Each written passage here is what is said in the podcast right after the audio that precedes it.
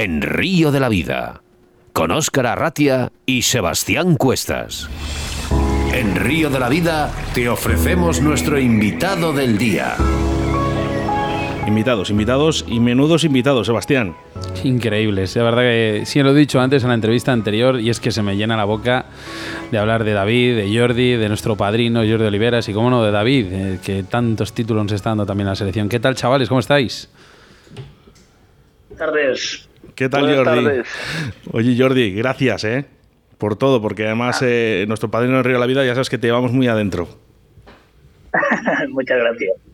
Y David, enhorabuena otra vez, no te cansas de ganar.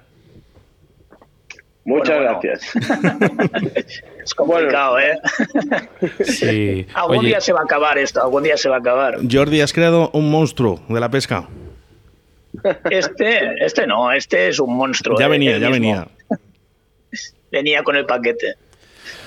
Chicos, empezando por David, eh, habéis vuelto a, conseguir lo que, lo que es muy difícil conseguir, porque ya no es difícil eh, ser campeones del mundo.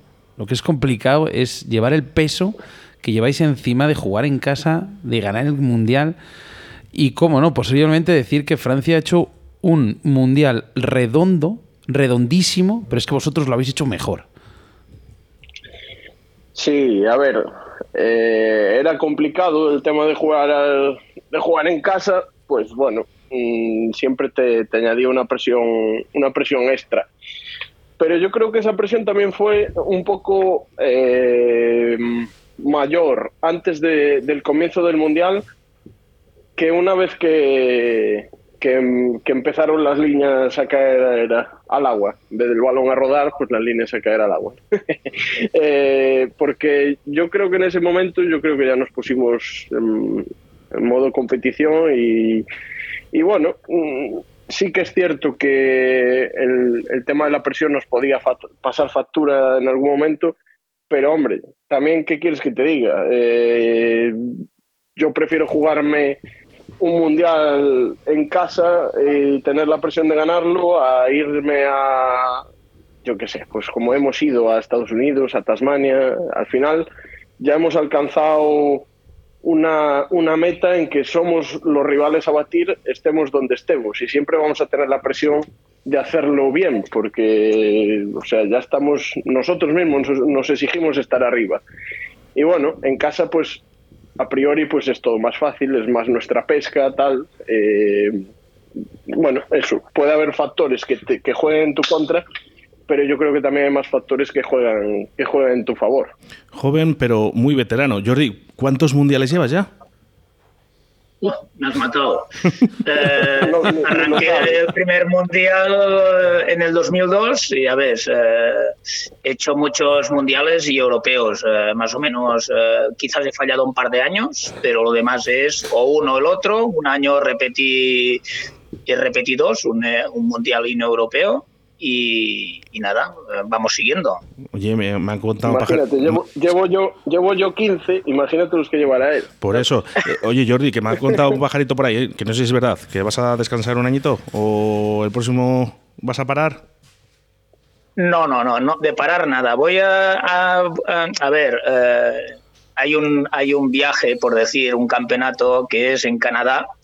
Yo creo que es un buen momento para, para llegar hasta allí. Eh, a ver, también está Pablo, por decir, y algún otro compañero vendrá.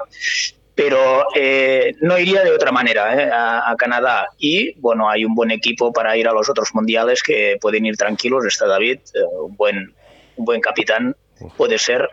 Y nada, haré un año de descanso, para, pero estaré en competición, no tiene más. Y el año siguiente, bueno, intentaré estar otra vez porque está Francia, eh, está al lado de casa, intentaré estar dentro.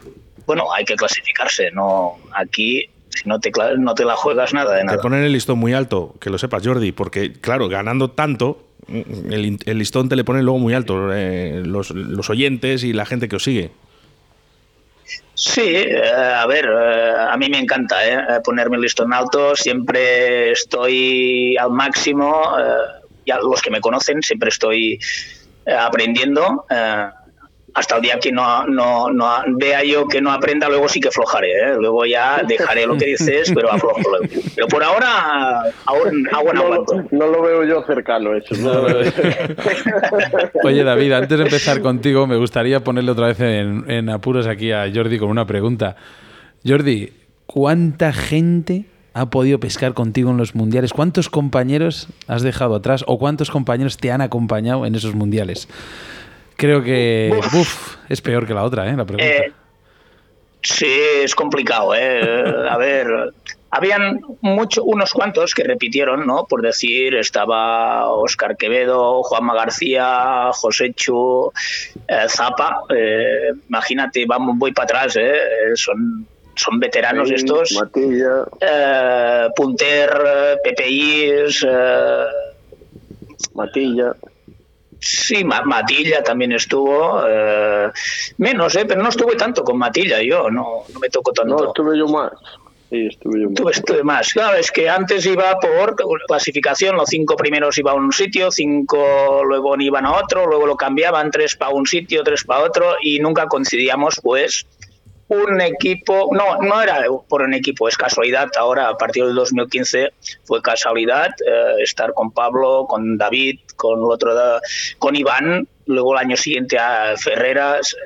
Bueno, eh, pero hay muchos, ¿eh? Juan, Juan Pablo Guillem, estuvo Santi Serrano, eh, Santillano, pues eh, en europeos algunos también, muchos. Estás contestando bien, ¿eh? La pregunta, ¿eh? No te creas, ¿eh? Yo te pondría, te pondría un ocho y medio, un 9. ¿eh?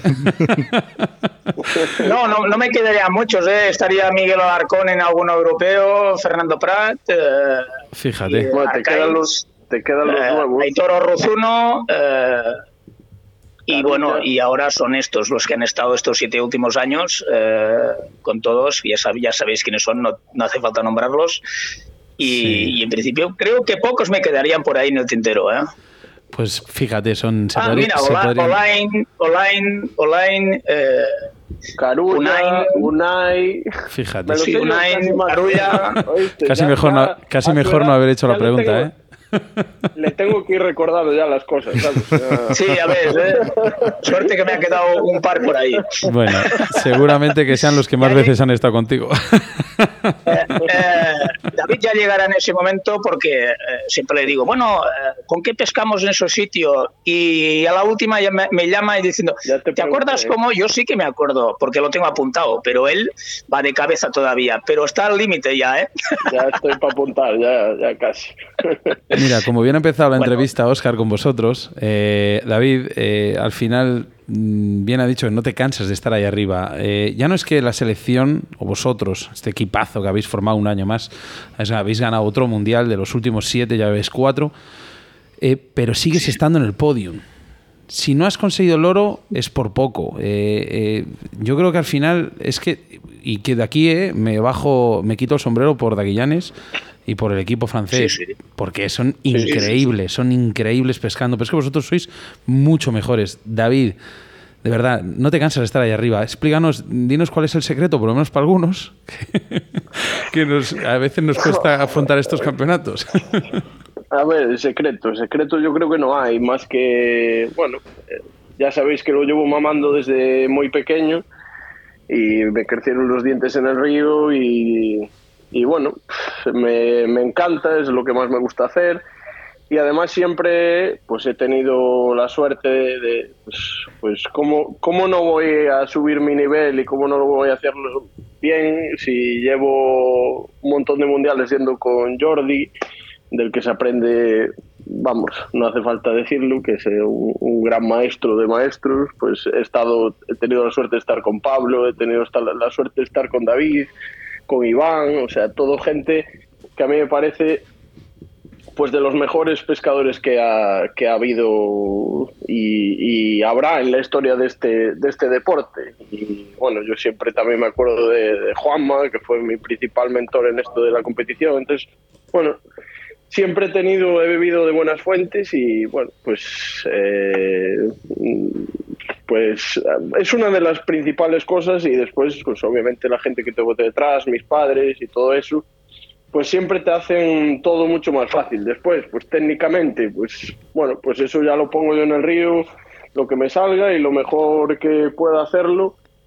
Y, bueno, yo creo que, que, siempre trabajando y entrenando y también, también hace falta tener ilusión para ello, con tus momentos también de, de desconexión y más yo pues trabajando en este en este mundo de, la pesca, pues también necesito mis, a lo mejor mi mesecillo de, desconexión, que suele ser el mes de agosto, pues donde casi no quiero saber nada de, de, competición ni, ni, de ir al río. Es, bueno, al final es una forma de trabajar que tenemos cada uno de, de nosotros que nos va que nos va bien. Y después yo creo que cuando vas cuando vas en un en un equipo tan bueno, con gente tan buena, tan experimentada y al final todo es más fácil porque mm, sin un equipo, sin un equipo bueno y que en el que todo el mundo vaya a una y que todo el mundo saque información, es imposible que uno de nosotros esté arriba. O sea, y no es, no es un tópico, es la, la, realidad. O sea, todos tenemos que trabajar para todos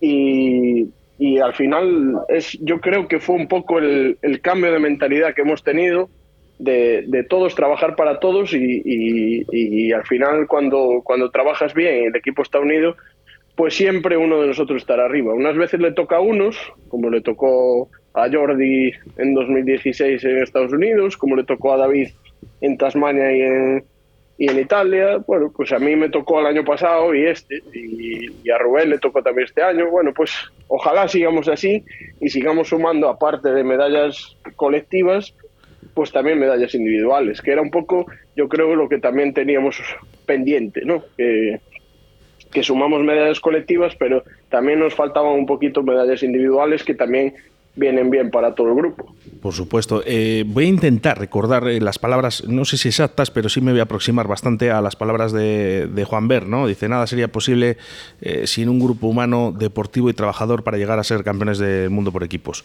Algo así dijo, ¿eh? Entonces, eso yo creo que de ahí se trata, ¿no? Ese buen rollo que lleváis ahí, que es importante. Oye, Jordi, ¿cuántas truchas hacen falta para ser campeón del mundo? Bueno, más que truchas, yo creo que eh, tienes que ganar a los que compiten contra ti, no, no tiene más, porque ahí, en este caso, piensa que son cinco sectores, tú estás en uno, eh, solo tienes en la cabeza tu, tu grupo. No tienes que olvidarte de los demás y, y ganar a ese grupo, no tiene, no tiene más. No es las truchas, que tengas un buen tramo, siempre, sobre todo.